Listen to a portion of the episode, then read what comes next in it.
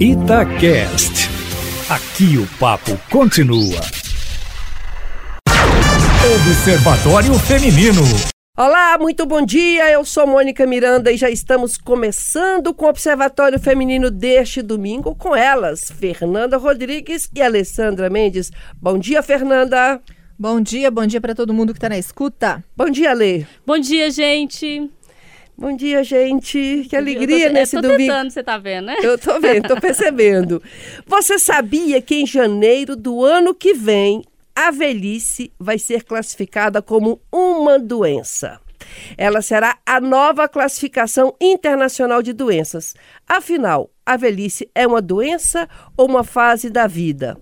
Vamos conversar sobre este assunto com a professora Ieda Duarte. Ela é professora associada da Universidade de São Paulo e coordenadora do estudo SAB, Saúde, Bem-Estar e Envelhecimento.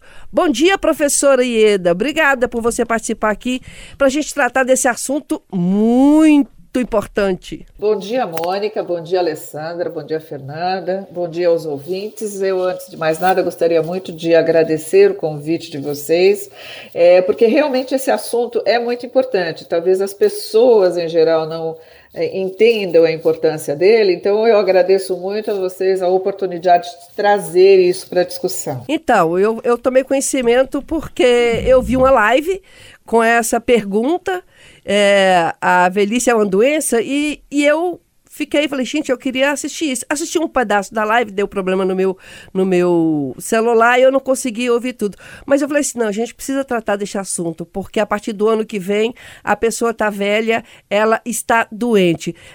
Professora, a quem que interessa isso? Vocês já chegaram, eu já vi muitos especialistas, inclusive nessa live, todo mundo horrorizado com essa possibilidade. Então, é, só, só, talvez seja interessante esclarecer para quem nos ouve, né, é, do que é que nós estamos falando.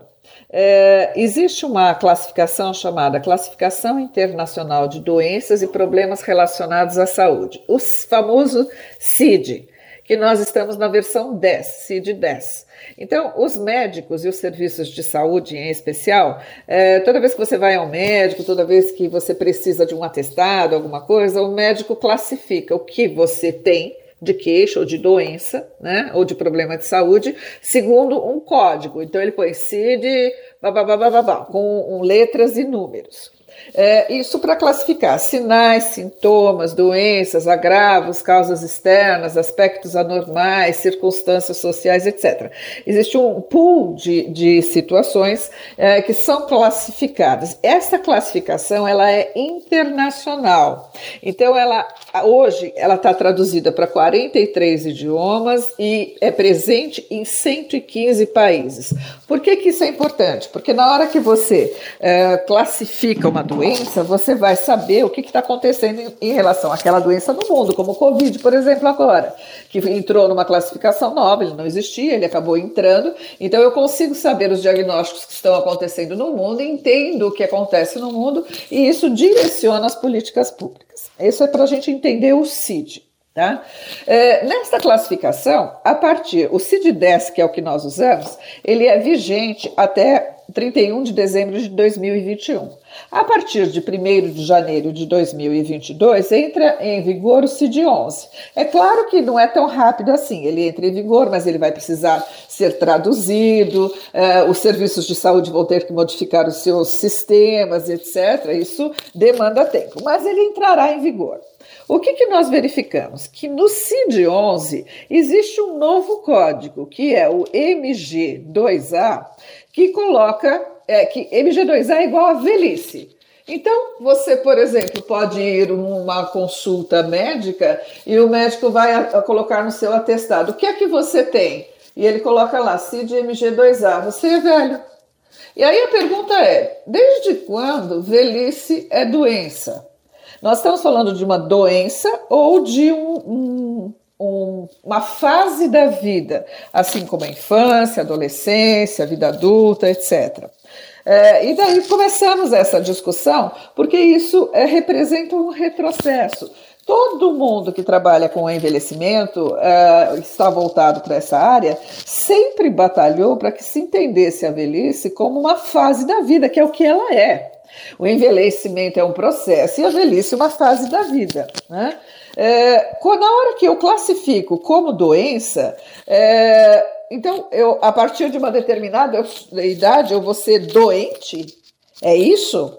E no mesmo código eles estão misturando uh, idade avançada, uma coisa chamada senescência, que seriam as alterações normais do processo de envelhecimento, e, portanto, é algo que é fisiológico e natural e não doença, no mesmo lugar, e junto com isso é tudo sinônimo.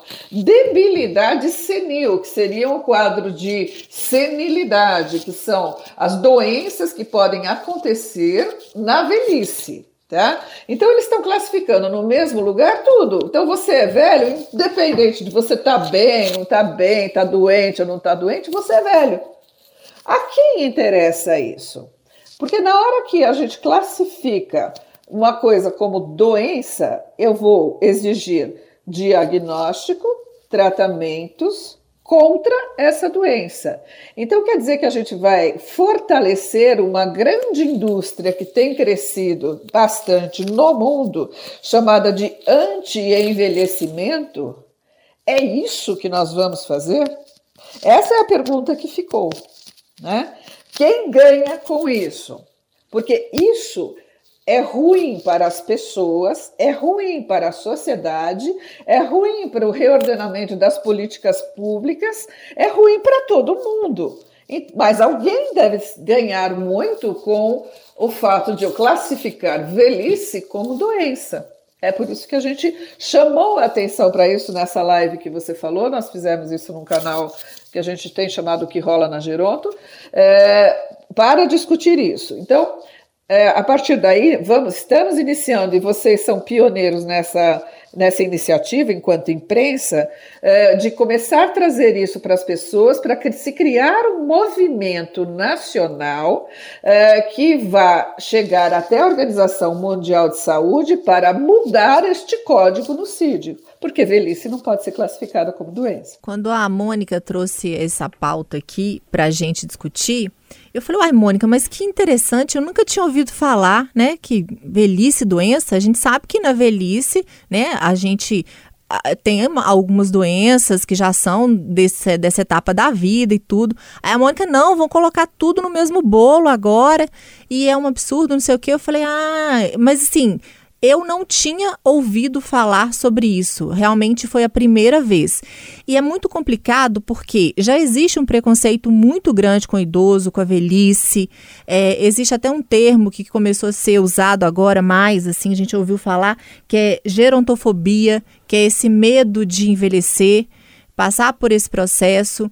Porque realmente toda a vida ele foi colocado como uma etapa muito ruim, né? Para você chegar, que é a etapa que você seria inútil, que você não poderia mais namorar, que você não poderia mais trabalhar, que você não poderia. Parece que envelheceu, a vida acabou. E eu acho que colocando também esse termo de doença, vai afetar muito também essa questão comportamental, psicológica, desse processo de encarar essa etapa da vida de uma outra forma, que é o que a gente já vem tentando há muito tempo mudar esse conceito que existe sobre a velhice, de olhar o velho como essa pessoa é inútil realmente. É, é difícil de falar, mas é o que a gente sente na sociedade mesmo, esse olhar para essas pessoas desse jeito. E agora vão ser doentes. É, eu acho que é muito importante a gente estar tá falando isso aqui hoje para que as pessoas entendam, porque a, quando acontecem essas mudanças na área da saúde, também na área da educação, economia, muitas coisas acontecem e a gente não fica nem sabendo. A gente dormiu, acordou, mudou, virou, virou doença. E não sabe qual foi o processo, se a gente poderia ter feito alguma coisa, se não fizeram, por que não fizeram. Então a gente está sabendo que vai acontecer e que agora também existe esse movimento de conscientização, né? E da luta para que não, que não entre no CID como doença.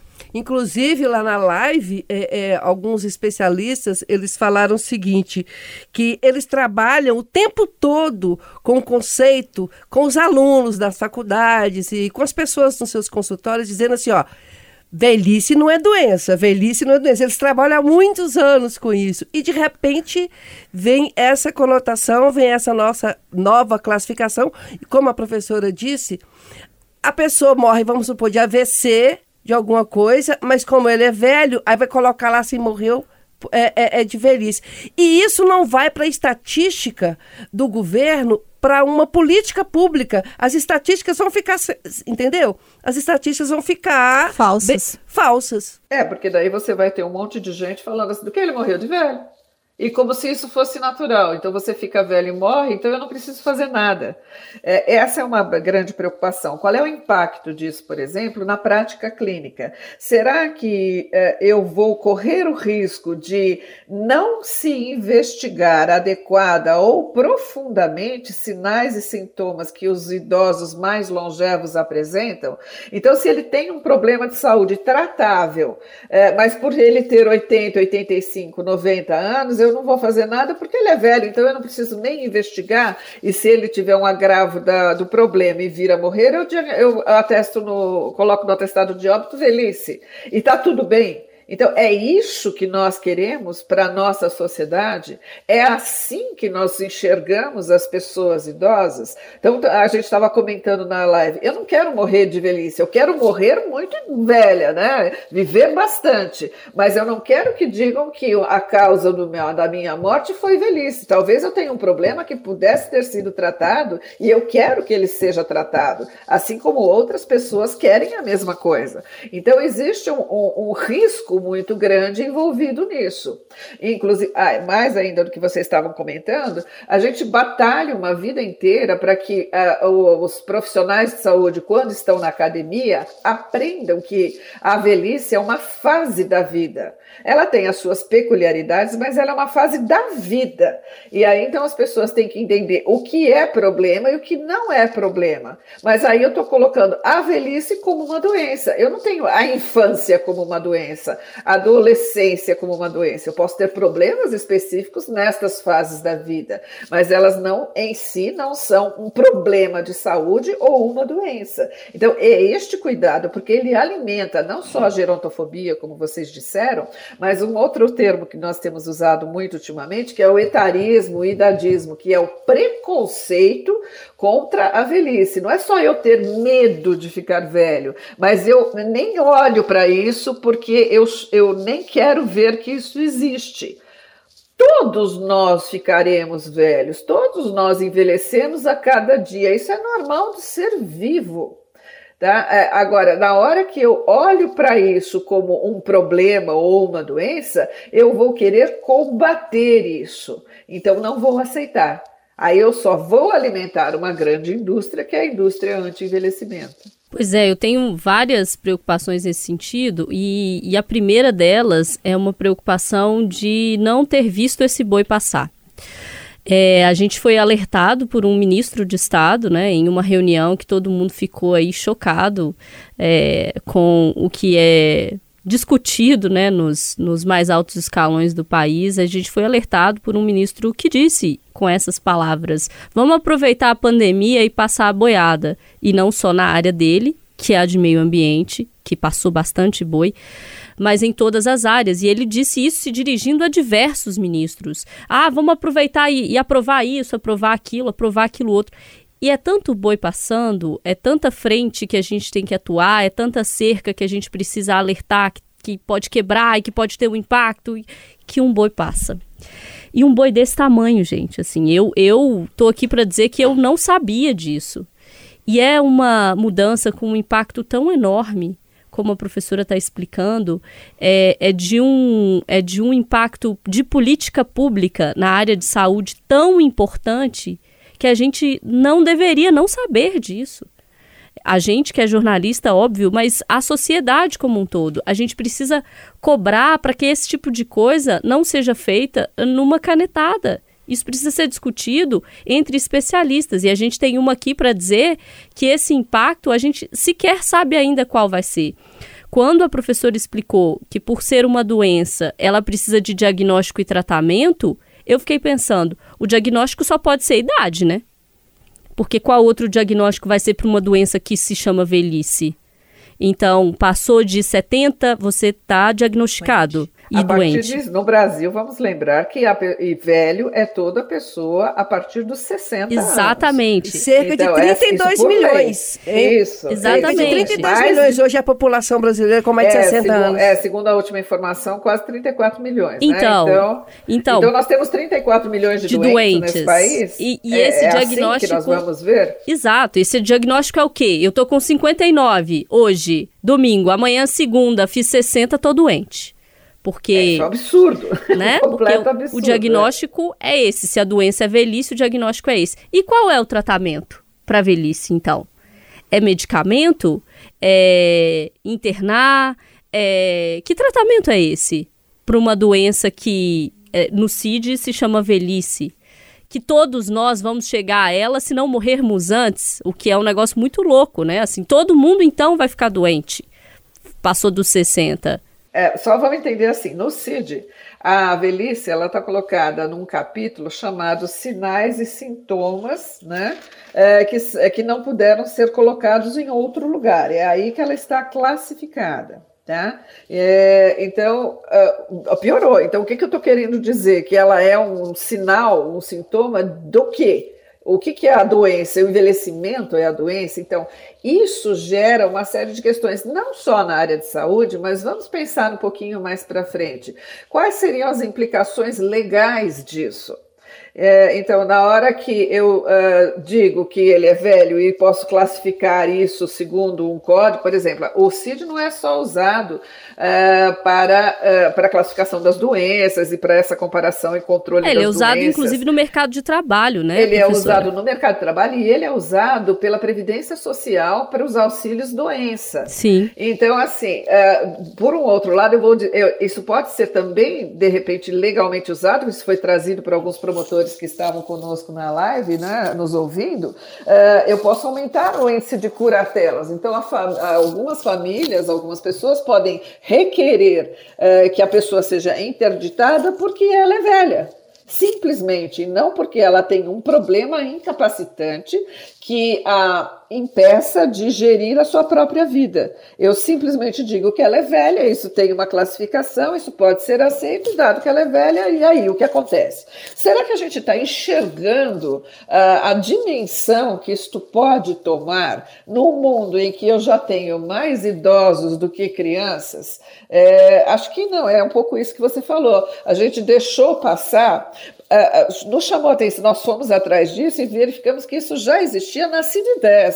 Na CID-10 já existe, mas ela estava colocada de um outro jeito, associando a senilidade. Então, seriam as doenças que, a, que acontecem no envelhecimento. Talvez por isso não tenha chamado tanto a atenção, mas quando você investiga melhor, você vê o que os conceitos estão todos misturados, e conceitos que não se misturam. E, e a gente não pode simplesmente deixar passar, por isso que a gente está iniciando esse grande movimento de conscientização, de conhecimento e querendo fazer com que isso chegue aos órgãos internacionais para que a própria OMS, a Organização Mundial de Saúde, reveja isso. É, e... Plano de saúde também pode ser impactado. Pode. Inclusive valores, né, que já são altíssimos. A forma de correção hoje, ela só aumenta, ela aumenta dos 59 para os 60 de forma absurda e vai aumentando a partir daí. Você imagina se usar velhice como doença por um novo aumento, né? por É, um o plano de saúde vai patamar. criar outra categoria. É, provavelmente sim. Então, assim, na verdade, ela ó, não aumenta só do, do 59 para os 60, aumenta muito. Sim. Mas dos 50 aos 60, é, os valores dos planos de saúde, eles são absurdamente aumentados. É, talvez numa lógica de fazer com que as pessoas desistam do plano antes de chegar aos 60. E por que isso acontece? Porque a partir daí, ele não pode sofrer aumento, ele só pode sofrer o reajuste da inflação, né? E não pode mais sofrer aumento. Então, por isso que eu tenho esta questão uh, anterior, aumentando expressivamente e levando muitas pessoas a desistirem dos seus planos de saúde por falta de possibilidade de poder pagá-los. E eu fiquei pensando é, no impacto disso com relação a dados para política de saúde pública, porque como isso pode impactar em outras doenças, a velhice sendo classificada como uma doença. Porque eu fiquei pensando aqui, bom, a gente já fez diversas matérias mostrando, por exemplo, como é, o acesso ao tratamento ao câncer, para usar um pequeno exemplo, mudou é, depois de diversas pressões feitas por entidades é, médicas, pela imprensa, pela sociedade civil, pelos legislativos aí do país, como isso mudou ao longo dos anos com base em dados dados de saúde pública coletados de pacientes que mostram o quê? O número de incidência vem aumentando, o número de né, necessidade de pacientes vem aumentando, enfim, isso para usar o câncer como um exemplo. Recentemente, mamografia passou né, a ser gratuita no SUS, é, o tratamento para câncer de mama tem que ter um prazo ali de, de tempo para poder executar. Ah, Alessandra, tem falhas? Tem falhas. A gente cobra quando a falha existe, mas o tratamento está ali porque a gente chegou a esse universo é, de, de problemas de saúde que vem de um dado, de um dado balizado de pacientes, de diagnóstico. Agora, se as pessoas que têm câncer, que têm, são pacientes renais crônicos, como é o caso do meu pai, ou que têm diabetes, ou que têm pressão alta, ou que são cardíacas, morrem, e aí for entrar como velhice, como é que ficam as políticas públicas de atenção à saúde básica ou especializada para essas pessoas que possuem outras doenças, professora? E mesmo para a família, né? Para saber que o mais velho morreu daquilo, aquilo pode ser pode vir para os mais novos. Tem que haver uma investigação da família para ver se é uma doença, né, que pode hereditária, hereditária alguma coisa assim. Então, isso vai, uh, assim, o que vai acontecer é uma grande confusão, né? Então, você vai, esse talvez seja uma das grandes preocupações. Quando você tem diagnóstico mais, uh, diagnósticos mais definidos, como hipertensão, diabetes, câncer, doença cardíaca, etc., então você tem classificações específicas para isso. Quando eu não sei o que a pessoa tem, porque vamos lembrar assim, conforme a gente vai envelhecendo, conforme eu vou chegando às idades mais longevas, né, 80, 90 anos aí para cima, que que hoje é mais frequente, é o grupo que mais cresce na população idosa, porque as pessoas estão sobrevivendo mais, é, existe a possibilidade dessa pessoa apresentar sinais e sintomas relativos às doenças que podem ser atípicos, obscuros ou inexistentes. Então, por exemplo, ele pode apresentar um infarto sem dor no peito, ele vai apresentar um desconforto gástrico, por exemplo, né? Dizer assim, ah, comi alguma coisa que me fez mal, e na verdade ele está infartando.